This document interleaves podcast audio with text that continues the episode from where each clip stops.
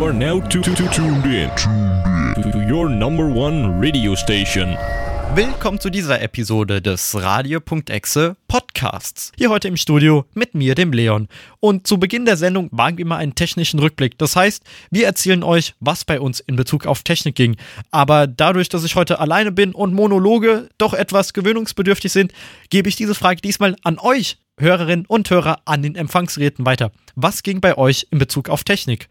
Schreibt mir gerne eine E-Mail an radio.exe.radiodarmstadt.de oder falls ihr schon im 21. Jahrhundert angekommen seid, dann schreibt mir via Social Media. Dort heißen wir überall radio.exe Show.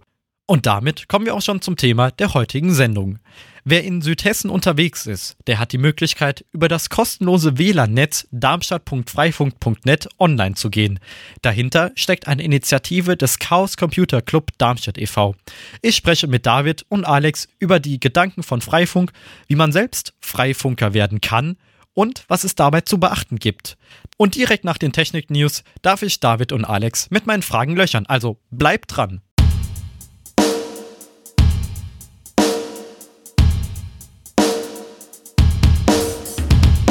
Resso Music Musik Streaming. Keine Erfolgsstory. 1 und 1 Mobilfunk muss Geschäfte als Dienstanbieter aufgeben. Fast jeder fünfte Jugendliche von Cybermobbing betroffen und Rückgang in puncto Internetfreiheit. Das sind die Technikthemen des Monats.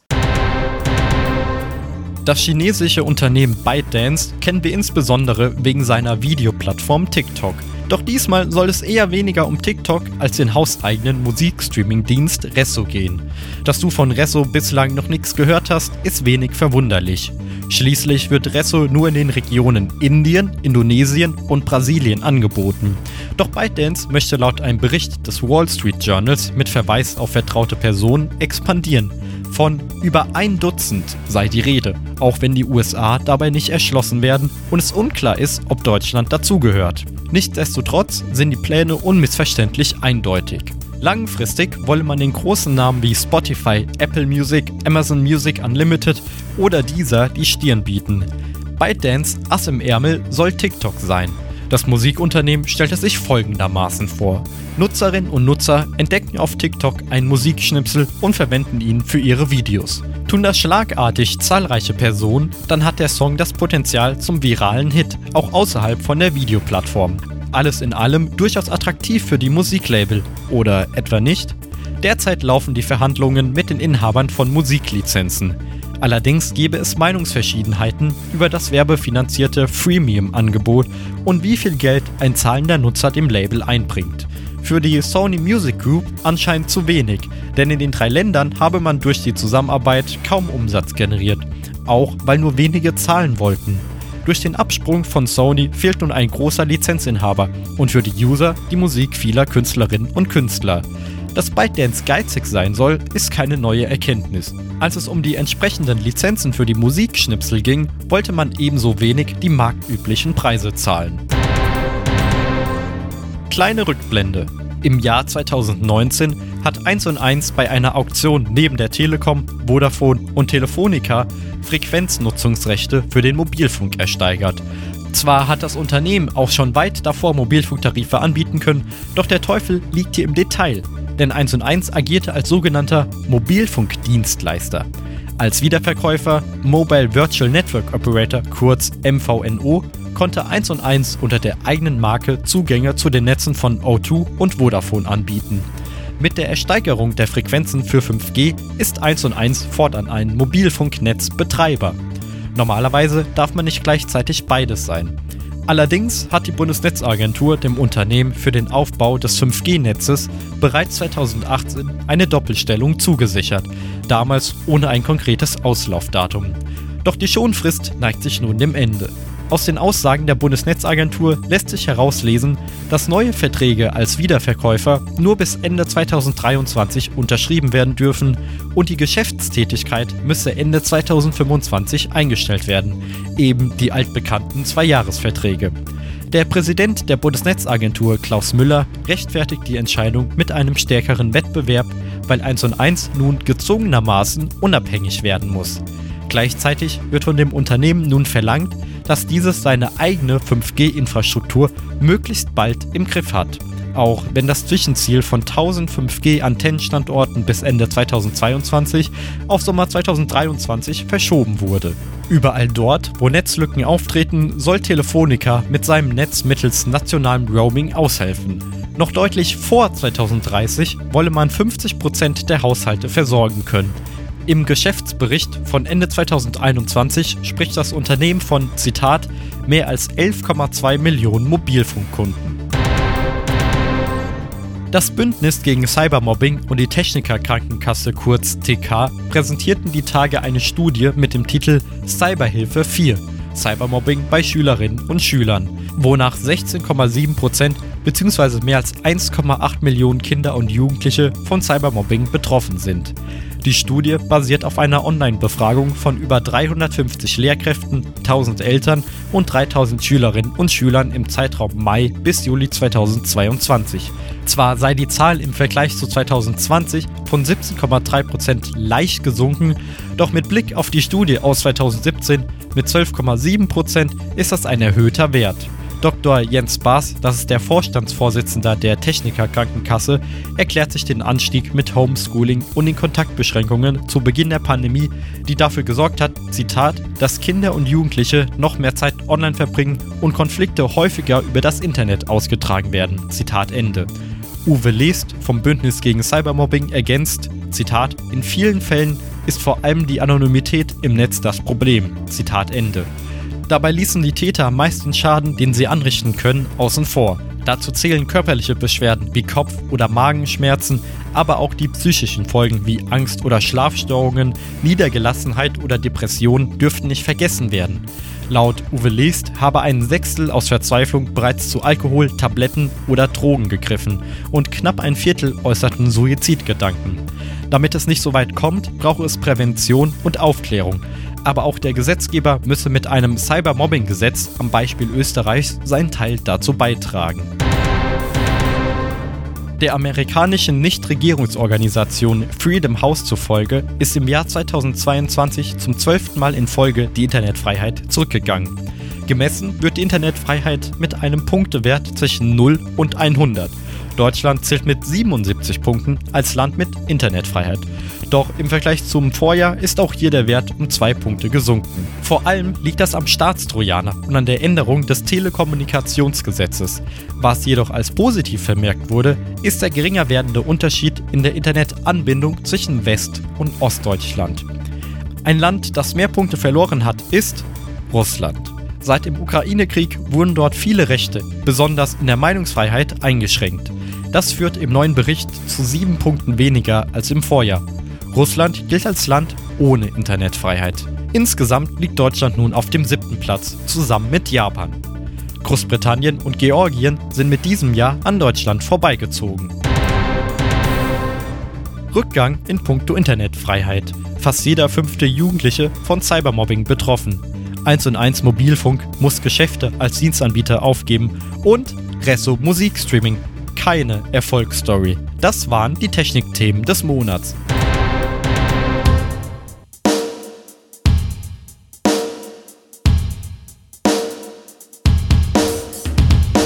Bei mir im Studio habe ich Alex und David. Hi. Hey, grüß dich. Guten Morgen. Stellt euch doch mal vor, was macht ihr? Und dann kann man vielleicht auch schon erahnen, wieso ich euch beide hier in die Sendung eingeladen habe. Na gut, Freifunk, ganz einfach. Nebenher bin ich natürlich noch Projektleiter, aber heute sind wir hier, weil wir für Freifunk aktiv sind, ähm, haben zwei verschiedene Rollen. Ich bin eher der nicht technische Part und kümmere mich darum, dass wir Freifunk in Flüchtlingsunterkünften und sowas ausrollen und organisiere recht viel. Ja, genau. Ich bin dann, ich bin dann das technische Gegenstück. Das ist so wie Yin und Yang. Ich mache die Technik und bin bei der Projektplanung immer der super genervt und äh, super unzufrieden. Aber es ist, es ist gut, dass wir es haben. Ähm, ich mache viel mit der, mit der Software, ähm, entwickle an der Firmware mit, weniger Infrastruktur ähm, und sorge quasi dafür, dass die Router funken und zeigt recht schön, wie vielfältig wir unterwegs sind, weil ähm, ich habe von Technik wirklich gar keine Ahnung und während äh, ich dann immer den Kopf schüttel, wie man so unorganisiert sein kann, äh, schüttelt er halt immer den Kopf, wenn ich äh, sagen müsste, ich habe nicht verstanden, was das technisch bedeutet. Also hörst schon so eine unterschwellige Mitgliederwerbung raus. Aber dann kommen wir doch äh, zurück zu Freifunk. Das Wort hast du uns dann schon verraten. Und dann auch Router, was ist denn Freifunk? Was steckt dahinter? Vielleicht könnt ihr so ein bisschen auf die Geschichte eingehen? Freifunk gibt es schon relativ lange. Das war sehr, sehr lange. Ich glaube, es wurde 2003, also schon vor fast 20 Jahren in ähm, Berlin gegründet. War dort eine Initiative zur, zur Vernetzung von den, ähm, von, den, von den Nachbarschaften dort, weil es in Berlin auf, aufgrund der Teilung auch äh, pro, teilweise problematisch mit Internet war, je nach, je nach Location. Ähm, das Ganze ist dann so zweit, Anfang der 2010er, Anfang Mitte 2010, 10er, ähm, auch außerhalb von Berlin groß geworden. Dann sind die ganzen Communities in den Städten aufgesprossen und haben quasi Freifunk-Mesh-Netze. Das bedeutet verschiedene Routerknoten, die sich untereinander vernetzen können und ein freies Netzwerk bereitstellen, über das zum Beispiel auch ins Internet zugegriffen werden kann. Ja, was heißt das für die User? Ähm Erstmal heißt es, ich komme an so einem Knoten vorbei und kann ohne große Probleme Internet haben. Das ist sicherlich der Hauptanwendungsfall. Aber wir haben eben schon gehört, da steckt halt viel, viel mehr drin. Ne? Äh, und je nachdem, von welcher Sicht wir das betrachten, ist das halt auch viel mehr. Beispiel Ausfallsicherheit, wenn mein Nachbar so ein Ding betreibt, ich so ein Ding betreibe, die Dinger sehen sich, wenn mein Internet ausfällt, habe ich kein größeres Problem, weil ich über dem Nachbarn weiter surfe. Dann für die Leute, die in Darmstadt unterwegs sind, Freifunk ist dann erstmal ganz runtergebrochen, einfach nur eine Möglichkeit, um ins Internet zu gehen, wird von meinem Smartphone, von meinem Computer, was auch immer ich benutze, genauso wie jeden, wie jeder andere WLAN-Zugangspunkt dann behandelt. Hier in Darmstadt haben wir dann noch die Option, Wi-Fi Darmstadt zu benutzen und wer einen Router zu Hause hat, der hat auch oftmals die Möglichkeit, ein Gast-WLAN zu errichten. Was unterscheidet denn diese beiden Optionen von Freifunk? Also das Ganze hat natürlich auch unterschiedliche Zielgruppen. Ähm, ein Gast-WLAN, ganz klassisch, betreibe ich bei mir zu Hause, wenn ich einfach meinen Gästen, die ich kenne, einen Internetzugang bereitstellen möchte und denen nicht unbedingt Zugriff auf mein Heimnetz, in dem vielleicht mein File-Server steht, geben möchte, dass das ähm, getrennt ist. Ähm, so öffentliche kommerzielle WLAN-Hotspots, die halt dir für eine gewisse Zeit Zugriff aufs Internet geben, ähm, haben in der Regel SLA, Service Level Agreements, ähm, wofür bezahlt wird, wofür quasi auch garantiert wird, dass es funktioniert, der Person, die es aufgestellt hat. Ähm, und das ist halt, das ist so eine so ein, kommerz so ein, kommerzielles Netzwerk, was quasi von jemandem bereitgestellt wird. Was, wo Freifunk halt eben reinkommt, ist, ähm, das kann jeder selbst aufbauen. Also ich muss da nicht zu einem Anbieter gehen, ich muss kein Geld bezahlen, ich gehe einfach auf die Webseite darmstadtfreifunk.net, ähm, lade mir eine Firmware runter, kaufe mir ein kompatibles Gerät, vielleicht habe ich sogar noch eins rumliegen, vielleicht kann mein alter Router das, ähm, flashe die Firmware darauf und kann quasi selbst Teil des Freifunknetzes werden und ein Netzwerk halt auch anbieten. Warum sollte ich denn ein Freifunknotenbetreiber werden? Weil für mich hat es ja dann erstmal keinen direkten Mehrwert. Ich habe ja dann ohnehin meinen klassischen DSL- oder Kabelanschluss. Der Mehrwert bei mir ist relativ einfach. Ich habe keinen Bock, jedes Mal ein kompliziertes Passwort rauszugeben für das Gast-WLAN. Ich stecke das bei mir zu Hause an und wenn jemand zu mir nach Hause kommt, gucken die alle, wie du, Sicherheitsfanatiker, äh, nutzt kein Passwort für dein WLAN? Ja, nee, ist ja nicht meins. Ist ja Freifunk. Ja, also ähm, das Ganze ist natürlich auch ein bisschen eine Idee, weil ähm, wenn, wenn, wenn, wenn jeder es aufbaut, kann ich es auch bei jedem nutzen. Ich meine, klar, das ist, das ist illusorisch, dass es jeder bei sich aufbaut. Ähm, aber ich glaube, viele Leute, die das bei sich daheim privat machen, sind auch ähm, Überzeugungstäter, so wie wir, würde ich sagen, ähm, die, die halt daran glauben und für die das halt auch ein, ein vertretbarer Schritt ist. Auf der anderen Seite haben wir natürlich auch andere Einrichtungen, die zum Beispiel Jugendhäuser oder andere, an, andere Vereine ähm, darüber auch einfach ein offenes Netzwerk bereitstellen können und halt sagen, hey, ich finde die Idee cool, ähm, ich kann da, ich kann das ganz einfach bei mir aufbauen, ich kann das selbst betreiben, das ist unkompliziert, funktioniert einfach. Ja, und um da ein bisschen aus dem Nähkästchen zu plaudern, der Grund, weswegen wir uns hier auch als Radio Darmstadt für einen Freifunkknoten entschieden haben, ist einfach, dass wir mit unserer aktuellen Lösung nicht mehr zurechtgekommen sind, weil sie nicht mehr zufrieden waren. Und dann war Freifunk die, ja, pragmatischste Lösung gewesen. Und wir konnten uns das relativ unproblematisch leisten. Aber wie sieht's denn aus generell mit Vereinen? Da ist ja das Geld nicht im Überfluss da, um es mal positiv auszudrücken.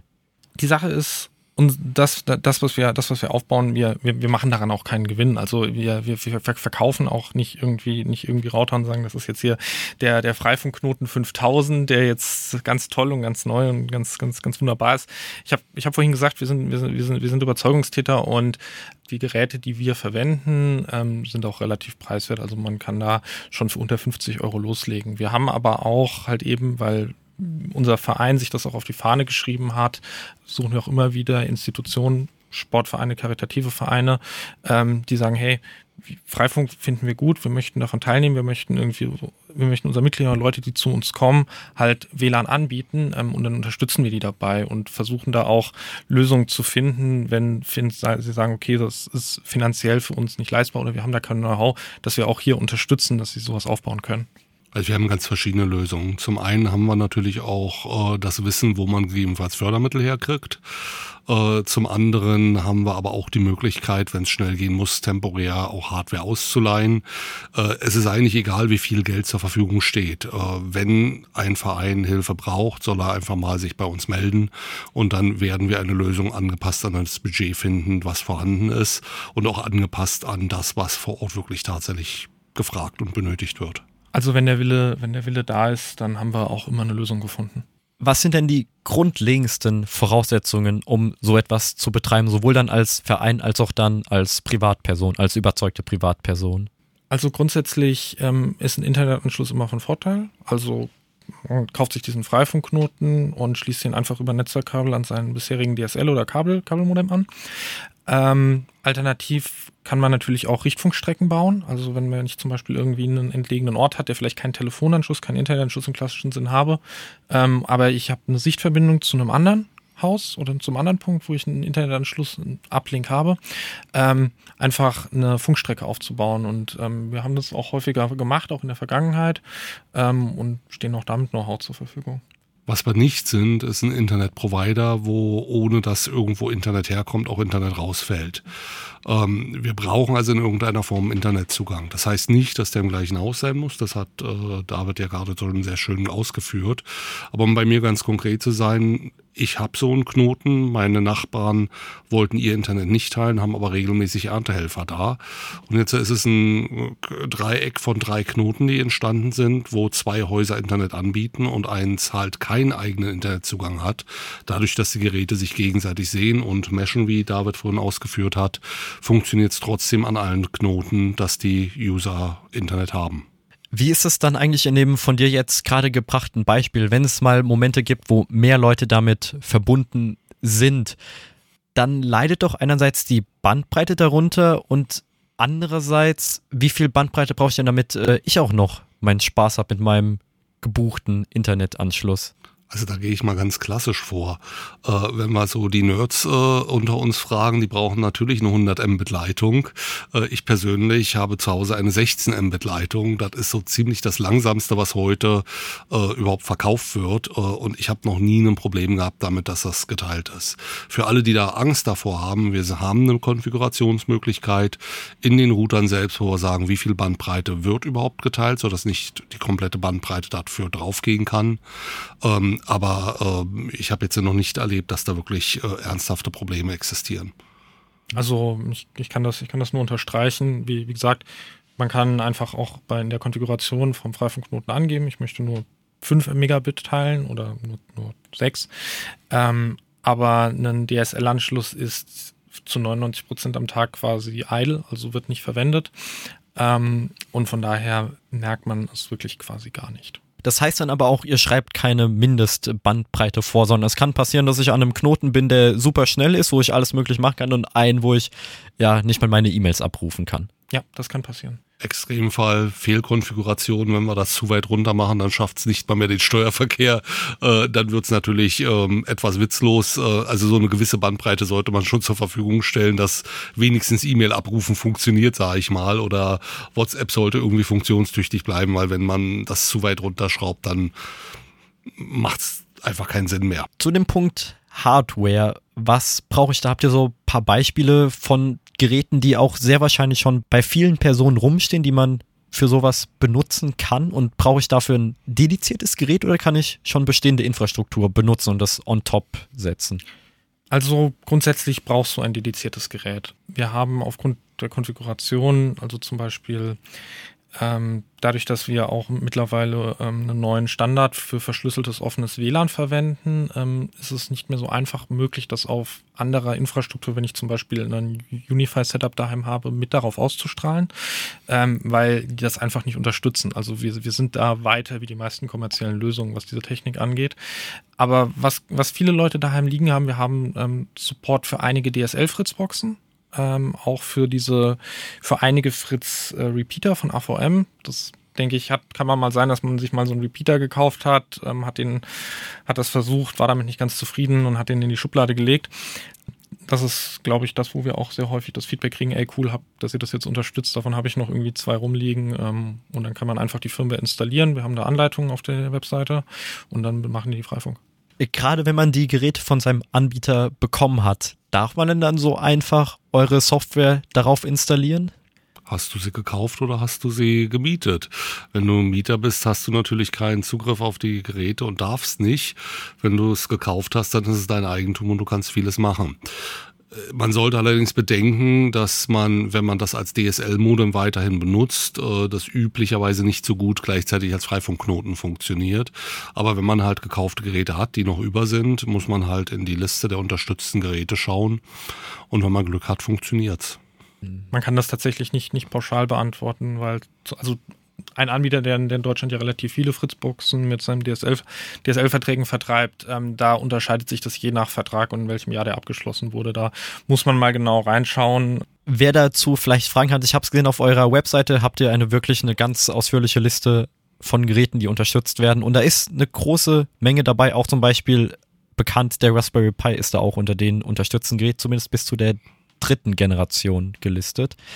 Gibt es denn Folgekosten, außer jetzt abgesehen von dem Internetanschluss, den ich ohnehin bezahle, wenn ich sonst einmal alles eingerichtet habe, muss ich einfach laufen lassen und habe dann gut noch die Stromkosten. Also wir wünschen uns natürlich immer Spenden, äh, aber es, es gibt keine Verpflichtung, irgendwas zu bezahlen. Das heißt, äh, wenn ich den installiert habe, gibt es keine Verpflichtung von irgendwas Folgemäßigen. Natürlich, wie jede Geräte, nach einer gewissen Zeit werden die einfach veraltet. Wir schmeißen also auch alte Geräte, die einfach äh, nicht mehr genug Speicher haben, um die neuen Versionen draufzuspielen, auch raus aus dem Support. Das passiert aber sehr selten und das ist schon ein paar Jahre aber Alles, was auf einer sozusagen Empfehlungsliste ist, sowieso, das wird noch relativ lange unterstützt werden. Alles, was wir auf unserer Webseite empfehlen, denke ich, können wir mit gutem Gewissen sagen, das wird die nächsten fünf Jahre funktionieren. Es ist natürlich immer schwierig zu sagen, ob die Software irgendwelche Limitierungen hat, der, der Bootloader vielleicht vom Hersteller. Ähm, aber im Großen und Ganzen ist alles, was wir auf der Webseite unterstützen und gelistet haben, ohne Probleme, denke ich, noch die letzten nächsten fünf Jahre verwendbar. Selbst die Geräte, die wir jetzt rausgenommen haben, haben wir drei Jahre vorher schon gewarnt und gesagt, Achtung, die werden demnächst deaktiviert werden, nehmen sie nicht mehr und die waren vorher auch schon. Also die fünf Jahre sind, glaube ich, relativ konservativ geschätzt. Also das heißt dann, wenn diese Frist abgelaufen ist, kann ich die Geräte auch gar nicht mehr als Freifunkknoten benutzen. Das funktioniert dann nicht oder ist einfach nur nicht mehr sicher. Das ist keine Frist, sondern es ist eine Frage, solange wie wir in der Lage sind, dort äh, Software drauf zu installieren, die läuft, dann wird es auch unterstützt werden. Wenn das aus irgendwelchen Gründen nicht mehr der Fall ist, dann wird der Zopf abgeschnitten und wir sagen, nein, es ist nicht mehr sicher. Die Geräte, die dort abgeschaltet werden sollen, wo wir warnen, die sind teilweise noch in Betrieb. Sie sind nicht mehr auf der aktuellen Firmware, das heißt nicht mehr auf der aktuellsten Version. Und wir müssen damit rechnen, dass es dort ein Sicherheitsloch geben wird und dann würden wir sie wahrscheinlich auch aktiv abschalten. Ähm, aber laufen tun sie, glaube ich, noch oder laufen tun sie noch. Ich würde auch an der Stelle kurz mal differenzieren, wenn wir sagen abschalten. Also wir haben einen Auto-Updater, womit wir automatisch Firmware-Updates verteilen können, Sicherheitsupdates. Ähm, das konkrete Problem, wenn wir sagen, das Gerät ist veraltet, ist, dass wir zu wenig Speicher haben, um neue Versionen zu installieren. Also quasi zu wenig Festspeicher ähm, oder zu wenig Arbeitsspeicher. Also man kennt das vielleicht, man kauft sich einen Laptop, benutzt den dann irgendwie fünf, sechs, sieben Jahre und plötzlich wird alles langsam. Ich mache einen Browser auf, einfach weil die Anforderungen an die Hardware halt gestiegen sind. Ähm, wenn wir sagen abschalten, ähm, dann schwebt uns halt eben vor, dass wir ein Update verteilen, womit die Geräte kein WLAN mehr ausstrahlen, womit sie sich nicht mehr mit dem VPN verbinden, womit ich sie aber noch immer zum Beispiel ähm, nehmen kann, mit der Herstellerfirmware ver verwenden kann ähm, oder halt verkaufen kann damit. Also wir zerstören sie nicht, aber wir schauen halt, dass die Angriffsfläche für potenzielle Sicherheitslücken so klein wie möglich dann gehalten wird. Mhm, verstehe, also man kann selbst wenn die Freifunk-Software installiert ist, das Ganze auch wieder rückgängig machen. Bei den meisten Geräten funktioniert das. Also bei so, bei so, bei so ziemlich allen, welche man ganz normal über ein Webinterface flasht. Also ich gehe auf die, gehe auf den Router drauf, gehe auf Firmware-Updates, sage aktualisieren. Ähm, die kann man ohne Probleme in der Regel einfach wieder zurück, äh, zurückflashen auf die Herstellerfirmware. Ähm, ebenfalls auch bei den AVM, also bei den Fritzboxen. Da funktioniert das auch. Was ich mich gefragt habe, äh, gibt es eigentlich ein Freifunk-LAN? Äh, definiere Freifunk LAN. Äh, wenn du deinen Laptop über ein Kabel an den Freifunkrouter anschließen möchtest, meinst du vermutlich. Genau, sowas jetzt angenommen zum Beispiel, wir haben Leute hier bei uns im Sendehaus oder anderswo an öffentlichen Stand und sowas wie auch Cafés, wo man ja unter Umständen auch direkt physischen Zugang hat. Also Internetcafés oder ähnliches, äh, dort wird man keinen Freifunk finden. Wenn ich jetzt bei mir zu Hause bin, habe ich durchaus auch die Möglichkeit, den Laptop äh, mal bei per Kabel anzuschließen. Mache ja schon eine alleine, um sie zu konfigurieren, die Router. Äh, schon in den Fällen gehe ich ja mit LAN ran und das ist auch möglich, darüber dann ins Internet zu gehen. Also ja, die, also wenn man ein Gerät hat, normal hatten die ja immer einen Port Richtung Internet, ein WAN-Port, in der Regel ist der blau, ähm, und vier LAN-Ports, die sind in der Regel gelb. Und in der Standardkonfiguration kann man quasi das Freifunknetz auf den gelben LAN-Ports. Ähm, wenn das Gerät nur einen Port hat, dann natürlich nicht. Ähm, aber die Sache ist, dass das ist auch gar nicht mehr wirklich relevant. Also unser größtes Problem ist eigentlich, dass wir, dass wir schauen müssen, dass man die Geräte auch ohne LAN-Kabel konfigurieren kann, weil dass Laptops heute eine Ethernet-Buchse haben, ist eher die Ausnahme als die Regel mittlerweile. Gerade eben schon ganz leicht angerissen den Punkt Privatsphäre und Datenschutz. Wie sieht's denn aus, wenn ich mit meinem Computer über das Freifunknetz online gehe? Wer kann da meine Online-Aktivitäten nachverfolgen oder geht es überhaupt? Also, ähm, das ist, das ist jetzt, das kann man, das kann man sehr weit fassen. Ich bleibe aber, glaube ich, relativ konkret. Ähm, wenn ich so einen Router bei mir aufstelle, dann habe ich ganz normalen Zugriff, also Root-Zugriff auf das Linux, was darauf läuft. Unsere, unsere Software funktioniert mit Linux. Und theoretisch kann eine Person, die das aufgestellt hat, den Datenverkehr auf dem Router mitschneiden das ist, das, das ist, das ist ganz wichtig zu sagen, dass äh, Freifunk hier nicht ein Anonymisierungsdienst ist oder irgendwie zusätzliche Sicherheit bietet. Das ist ein offenes Netzwerk. Ähm, wir arbeiten daran, dass wir das passive Mitlesen unterbinden, also dass ich zum Beispiel im Café sitze und die Person drei Tische weiter äh, liest den gesamten WLAN-Traffic mit. Wir haben dafür ähm, einen neuen Sicherheitsstandard OWE eingeführt, womit quasi Geräte automatisch ähm, eine Verschlüsselung mit dem Router aushandeln, ohne dass, also ich muss kein Passwort eingeben, das passiert bei unterstützten Geräten automatisch im Hintergrund. Das schützt davor, aber ähm, ich sollte natürlich weiterhin zum Beispiel schauen, dass ich auf HTTPS verschlüsselten Seiten surfe und dann ist das halt wie ein ganz normales öffentliches WLAN. Die Einbildung, dass ich in meinem privaten WLAN sicher bin und deshalb keine Verschlüsselung brauche, ist, glaube ich, ein ziemlich weit verbreiteter, gefährlicher Gedanke. Auch wenn ich im privaten äh, Netzwerk bin und ins Internet gehe, sollte ich alles verschlüsseln und genau das Gleiche sollte ich auch bei Freifunk tun könntet ihr in der Theorie auch mitlesen. Also ich habe zum Beispiel, als ich mich dann damit verbunden habe, ich weiß ja, was unsere IP-Adresse ist hier von dem Netz und dann habe ich gesehen, als ich im Freifunknetz war, war ich plötzlich in einem anderen und daraus schließe ich, werde ich dann da ins Netz reingetunnelt. Das heißt, eigentlich müsstet ihr ja dann auch sehen können, was ich mache, richtig? Also ähm, wir haben die Router bauen einen VPN-Tunnel auf. Das bedeutet, wenn ich einen Freifunk-Knoten bei mir aufstelle, dann sehe ich nicht die IP-Adresse von dem DSL-Anschluss, die andere Seite, wo ich mich hin verbinde, sondern das ist dann eine IP-Adresse, die Freifunk, Freifunk und dem äh, Verein zugeordnet ist. Das bedeutet, ich kann quasi nicht sagen, okay, der war jetzt an diesem Knoten im Netz, kann ich anhand der IP-Adresse nicht mehr bestimmen. Ähm, klar, natürlich Datenverkehr, der in ein System reinläuft, kommt auch irgendwo raus. Und ähm, technisch muss man natürlich sagen, ja klar, wenn wir, wir, wir könnten das mitlesen, wir dürfen es nicht. Das ist äh, gesetzlich nicht, nicht, nicht erlaubt, den Datenverkehr mitzulesen. Aber ähm, von, der, von der technischen Seite her selbstverständlich. Ist allerdings auch ganz klar auf Administratoren beschränkt der doofe Alex, der nur administrativ unterwegs ist, der kann das natürlich nicht. Äh, also ich habe keinen Zugriff darauf. Äh, das ist also wirklich nur den wenigen Leuten vorbehalten, die wirklich auch technisch Administration der Systeme machen. Aber ich möchte auch an der Stelle nochmal noch mal sagen, also wir, wir machen das nicht. Könnt ihr euch denn gegen Fälschungen schützen? Also ich könnte ja genauso auch sagen, ich erstelle ein WLAN, gaukel anderen Leuten vor, dass ich ein Freifunkzugangspunkt bin, erstelle einfach ein offenes WLAN mit dem Namen. Gibt es da irgendeinen Mechanismus, den die Geräte benutzen, dass die sich nur mit echten Zugangspunkten verbinden?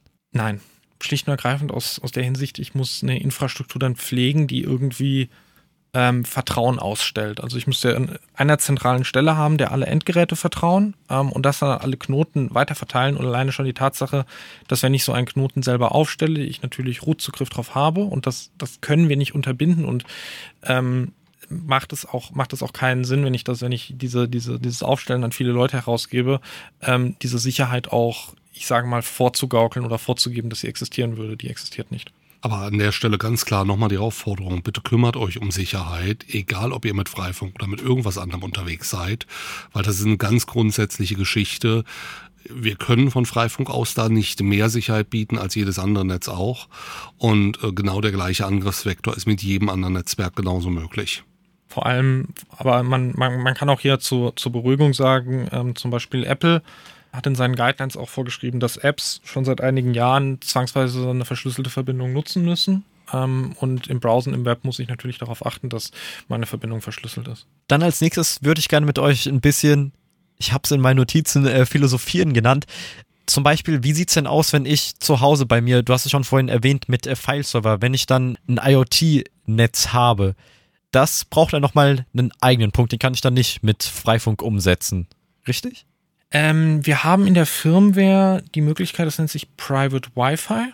Ähm, das bedeutet, dass ich zum Beispiel über das Netz, wo mein, worüber mein VPN aufgebaut wird, also das Netz, was am LAN-Port anliegt, ähm, mit einem eigenen verschlüsselten Netzwerk ausstrahlen kann. Also ähm, zum Beispiel mein Heimnetz kann ich einfach über meinen Freifunkrouter auch erweitern. Ähm, ich kann dann ganz normal in den Einstellungen sagen, hier diesen Netzwerknamen, dieses, ähm, dieses Passwort WPA2 oder WPA3, unterstützen wir beides.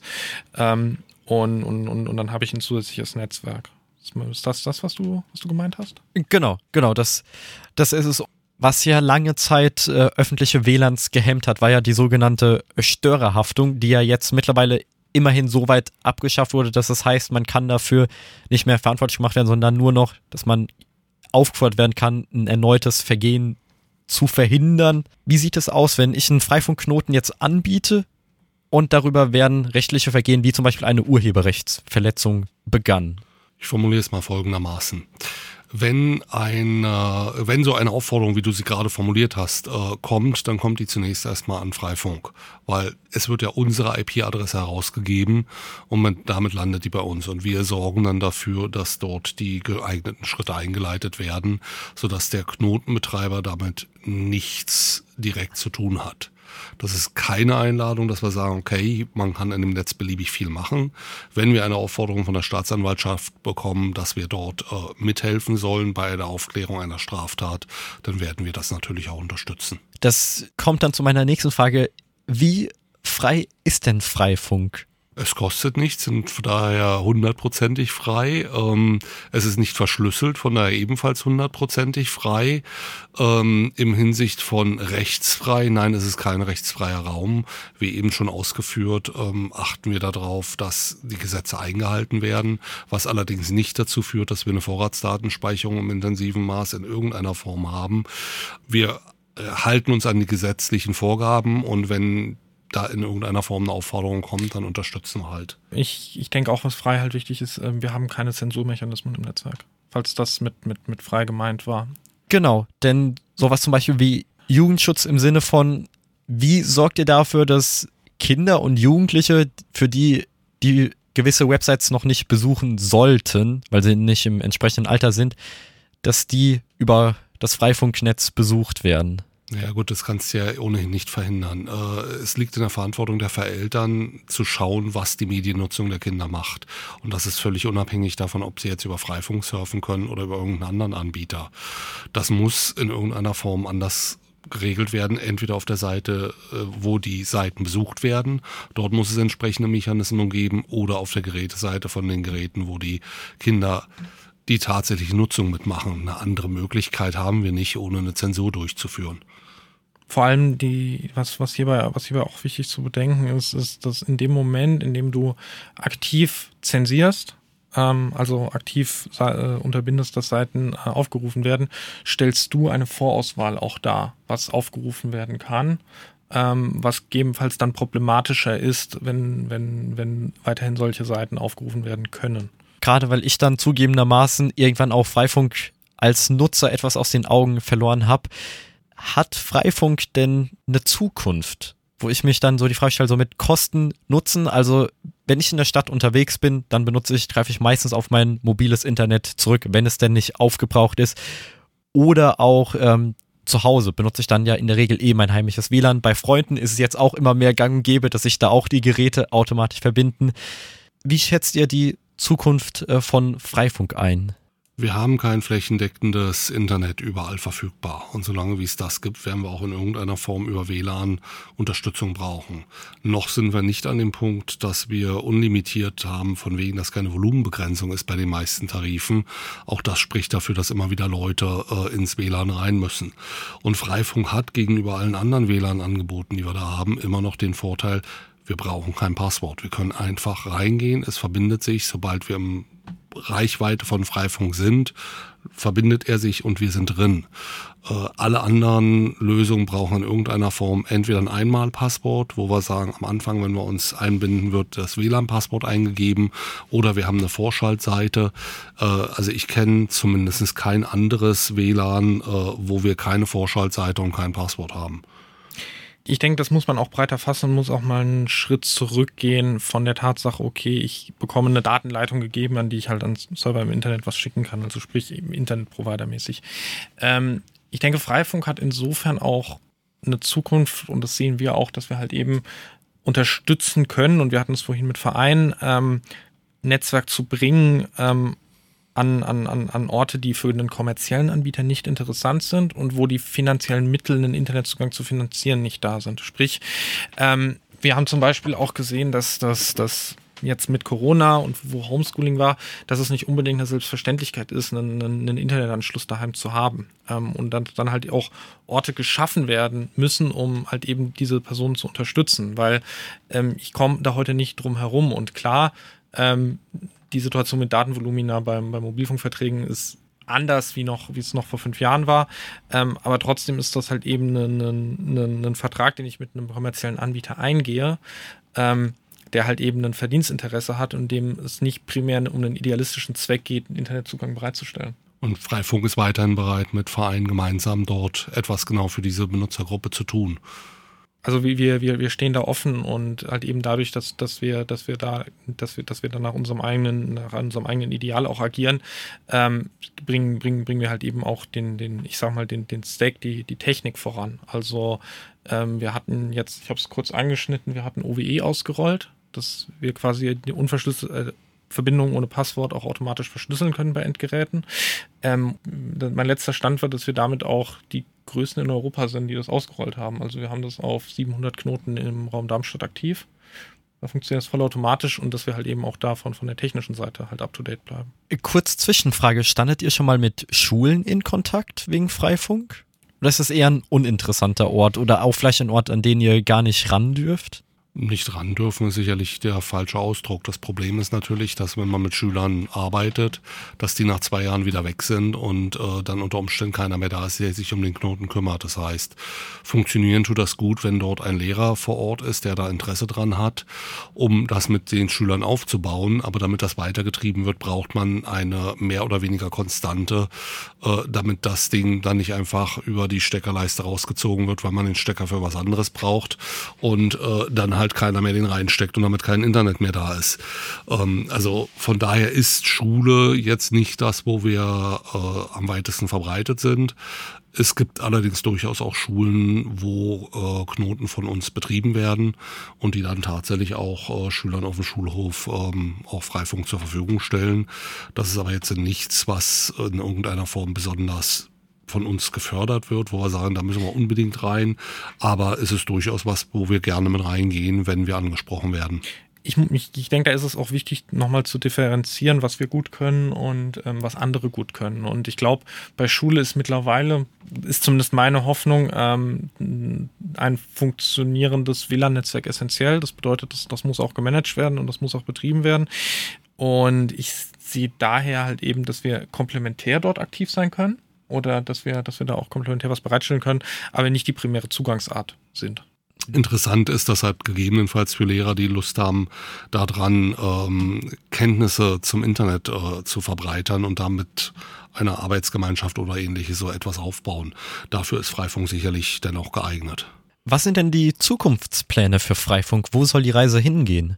Ich sag mal, Zukunft, Zukunft macht man in der Gegenwart, sage ich immer. Ähm, und ich denke, dass das, was auch Freifunk in der, in der Vergangenheit immer aus, ausgezeichnet hat und wo wir halt auch relativ stark sind, ist, dass wir halt uns schnell adaptieren können und dass wir auch schnell halt auch sehen, okay, wo, wo können wir helfen? Also wo können wir Sachen bereitstellen, die gebraucht sind? Sei es jetzt äh, zum Beispiel Anfang, Anfang, Anfang des Jahres in, in Erstaufnahmeeinrichtungen oder teilweise bei Veranstaltungen, zum, zum Beispiel das äh, Speedskating in Groß-Gerau, was wir unterstützt haben. Von daher denke ich, sind das die Stärken, die wir auch, die wir auch weiterhin in der Zukunft beibehalten werden ganz konkret auch Ukraine-Flüchtlinge, wo eine Turnhalle bei uns angefragt wurde, ob wir die nicht schnell mal ausstatten können, sollte innerhalb von einer Woche fertig sein. Ich glaube, wir haben fünf Tage gebraucht äh, von Erstanfrage. Wie viel? Sorry? Drei Tage waren Drei Tage waren es. Wow. Von Erstanfrage bis wir sind wirklich äh, bereit und Internet läuft. Coole Sache. Gibt's denn, das habe ich durch ein anderes Projekt mitbekommen, ist das der Plan oder Gibt es vielleicht auch die Möglichkeit, dass man in diesem Freifunknetz eigene Dienste betreibt? Sowas wie eine Webseite? Also ähm, du bekommst bei, bei uns im, im, Netz von Freifunk Darmstadt eine, eine öffentlich geroutete IPv6-Adresse. Ähm, die ist auch, solange wie du, also unser Netz ist in Teilnetze unterteilt und solange wie du in diesem Netz unterwegs bist, ähm, bleibt die statisch ähm, und du kannst darüber Dienste anbieten. Mhm. Und die sind auch ganz normal aus sowohl im Freifunknetz als auch über das Internet erreichbar. Wie sähe das dann im Fall eines Umzuges aus? Also einerseits, wenn ich dann von irgendeinem Darmstädter Stadtteil in einen anderen ziehe oder auch weiter weg, verändert sich da dann etwas? Ein klassisches kommt darauf an. Also ähm, wir haben auf unserer auf unserer Internetseite einen Unterpunkt mit ähm, Domains ähm, und da ist, sind Polygone halt eben auf einer Karte von Darmstadt und im Umland gezeichnet. Ähm, die sind farblich, also die sind einmal unterteilt in, wie wir sie genannt haben und dann farblich, in welchem Teilnetz diese sich befinden. Und wenn ich halt eben ich sage mal, in derselben Farbe umziehe, ähm, dann bleibt die Adresse statisch. Ähm, wenn ich zwischen den Farben umziehe, ähm, dann ändert diese sich an wen können sich interessierte Freifunker wenden oder was sind vielleicht die nächsten Termine, auf die ihr dann aufmerksam machen möchtet? Wir treffen uns jeden zweiten Montag im Monat, ähm, treffen wir uns äh, virtuell. Da sind Gäste herzlich willkommen. Das Hessen Meetup steht demnächst äh, auf dem Programm. Da haben wir aber noch keinen konkreten Termin festgelegt. Da lohnt sich auch auf der Homepage bei uns vorbeizuschauen. Äh, darmstadt.freifunk.net. Äh, dort findet man dann alle Informationen über die nächsten Events? Also wir haben auch, wir haben auch einen, einen Chat. Ähm, der ist äh, sowohl über IRC als auch über Matrix erreichbar. Also ich kann mir einfach bei Matrix einen Account klicken ähm, und kann dann, kann dann mitlesen. Und wir haben auch eine Mailingliste, wo wir gegebenenfalls andere Veranstaltungen, die wir durchführen, auch announcen und äh, bekannt geben. Und allgemeine Anfragen zusätzlich auch per E-Mail info at darmstadt.freifunk.net. Äh, das ist der schnellste Weg, um zuverlässige Antworten zu kriegen, wenn man nicht äh, im Chat warten will, bis eine Antwort kommt. Wie kann man denn das Projekt sonst noch unterstützen, wenn man nicht direkt einen Punkt anbieten kann, möchte? Oh, da gibt's ganz viel. Äh, wir haben jetzt schon deutlich gemacht, dass wir sehr unterschiedliche Schwerpunkte haben vom Programmieren von Firmware, wo David eher aktiv ist, Server betreiben. Also es gibt unheimlich viele, die haben einfach Lust, mal so große Netzwerke aufzusetzen, daran mitzuarbeiten. Bei der Betreuung von Flüchtlingsunterkünften wird auch immer wieder Hilfe gebraucht, wenn da mal geschaut werden soll, wenn da irgendwas nicht funktioniert. Ähm, also die Anzahl der Aufgaben, die wir haben, ist schier unendlich. Ähm, Webseitenprogrammierung, äh, da könnte mal wieder was gemacht werden. Also wenn ihr Lust habt mitzumachen, kommt einfach vorbei, wir finden was. Also wir sind, wir sind auch wirklich interdisziplinär unterwegs. Also es ist ein sehr technisches Thema, klar.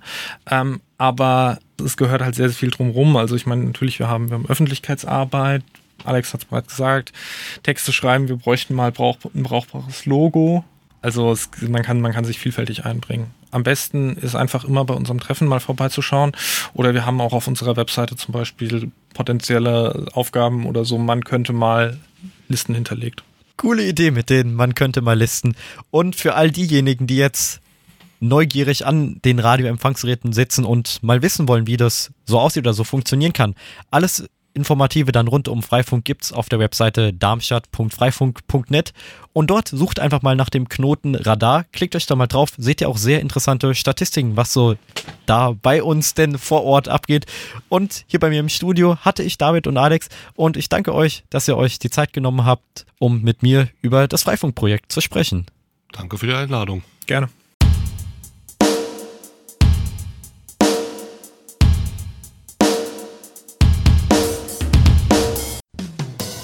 Das war ja auch wieder der Radio.exe Podcast. Wir verabschieden uns von den Mikrofonen.